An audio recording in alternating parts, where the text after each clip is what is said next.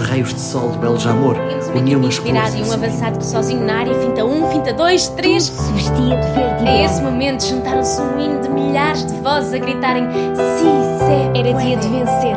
de garantir a manutenção e fazer E foi história. naquele dia que eu tive a minha primeira camisola. Guarda este jogo no coração para o resto da vida. Até hoje. Até hoje. hoje, Até Até sempre. Até sempre. Bem-vindos a mais um episódio do Histórias da Bola para Adormecer. A história de hoje foi enviada pelo Miguel Pereira e eu deixo as introduções para o final. A camisola. Faltei a uma aula de latim para ver o Gilberto Madail pôr as mãos na cabeça. O Euro 2004 ia ser nosso.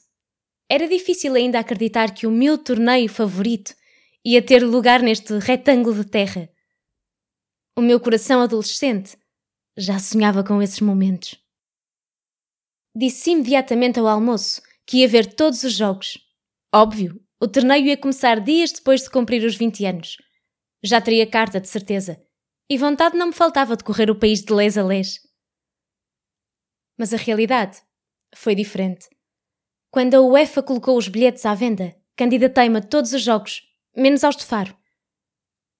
Não tive sorte. Zero. Não queria acreditar. Ia haver festa, mas eu ia ficar de fora, a viver as noites na Ribeira entre adeptos e a ver os jogos à distância agonizante das TVs. Ainda procurei alguns bilhetes na Candonga, mas os preços eram desorbitados até para um maluco como eu.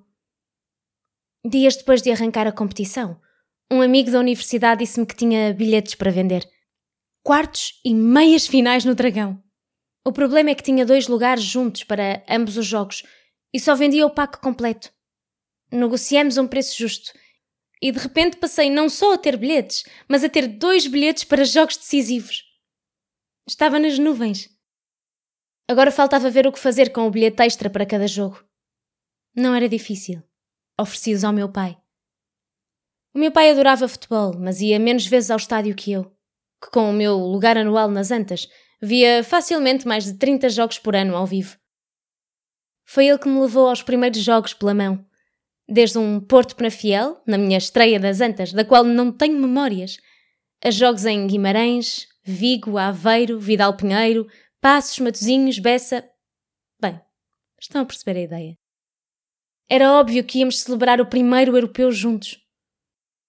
Depois de uma animada fase de grupos, ficamos a saber que íamos ver um Dinamarca-República Checa. Eu era amante desde pequenino de Danish Dynamite. Devorava VHS já gastos com os resumos e jogos daquela equipa dos anos 80, de equipamentos malucos e génios despreocupados. Tinha os checos atravessados, desde o chapéu do Paborski, e por isso ficou a minha camisola da Dinamarca do Mundial anterior. É um detalhe importante, mas já lá voltaremos. Baixamos os dois à Alameda do Dragão num ambiente festivo. Era a primeira vez dele no estádio. Eu tinha estado no dia da inauguração, no dia da estreia do Messi, mas ainda não sabia que essa informação era relevante. O meu pai era salgueirista. Com ele habitualmente ia ao Salgueiral. Mas tinha uma costela do Futebol Clube do Porto. Ficamos em dois lugares na Central Nascente, na parte do anfiteatro, a cinco filas de cadeiras do topo. O equivalente ao lugar na arquibancada das Antas, onde vimos o nosso primeiro jogo. Era a sua posição preferida para ver futebol, para apreciar o jogo taticamente. E lá coisas. Trocámos comentários e partilhámos emoções. Sorrimos muito e fizemos fotografias para a posteridade. Do jogo lembro-me pouco, mas sei que no final os checos ganharam bem, fazendo jus ao cartel de favoritos, e eu já sabia que os ia ver outra vez, contra os gregos, nas meias finais. Não estava triste pela derrota dos dinamarqueses, porque o momento em si já tinha valido a pena. Foi então que, com toda a gente a ir embora, aproximou-se um senhor. Teria uns bons 50 anos. E com a voz quase envergonhada, perguntou-me se eu podia trocar de camisola com a da filha. Olhei para trás dele e estava uma rapariga, devia ter para aí uns 12 anos, com a camisola roxa que o Porto tinha oferecido aos adeptos que comprassem bilhete para as meias finais da Champions League, na Corunha, com o número 12 nas costas. Fiquei a olhar espantado para o homem. A minha camisola era uma camisola de feira, falsa, tinha-me custado 10 euros. A da rapariga Tinha história escrita por todas as costuras. Disse-lhe isto: que a troca não era justa, que ele saía a perder. Engolheu os ombros e disse-me que a miúda se tinha apaixonado pelos louros dinamarqueses e queria ter uma camisola deles para dormir à noite. Caprichos de adolescente, resignação de pais. Aceitei. Ainda nem sequer tinha entendido como íamos fazer a troca, ali no meio de tanta gente. E já a rapariga estava com ela nas mãos, sem pudor nenhum por ficar só de sutiã desportivo perante o ar reprovador do pai. Fiz o mesmo e trocámos camisolas e sorrisos. Prometi que ia cuidar da dela. Não acredito que se preocupasse. Quando cheguei a casa e contei a história aos meus irmãos, nenhum acreditava na minha sorte. Essa noite baixei à ribeira a celebrar como sempre. E claro, comprei uma camisola nova da Dinamarca. Por 10 euros. O meu pai não quis vir comigo às meias finais. Deu o bilhete ao meu irmão mais novo. E vimos a dois metros da baliza do cheque o gol histórico dos gregos sem imaginar como isso nos ia custar tantas lágrimas. Não sabia, mas esse foi o último jogo que vimos juntos num estádio. Dois anos depois estava a viver em Madrid. No dia 26 de abril de 2008, o meu pai ligou-me pela manhã. Enquanto punha a roupa a secar, falamos um pouco de tudo. De como ele, democrata convicto, não acreditava que o Obama fosse presidente, porque ele nunca veria um negro na Casa Branca. De como a Espanha, a seleção por quem sempre torceu, não tinha hipóteses no Euro que ia começar um mês e meio depois. Enquanto eu lhe dizia que não, que esta é que era, que eu sentia. Falamos mais de uma hora.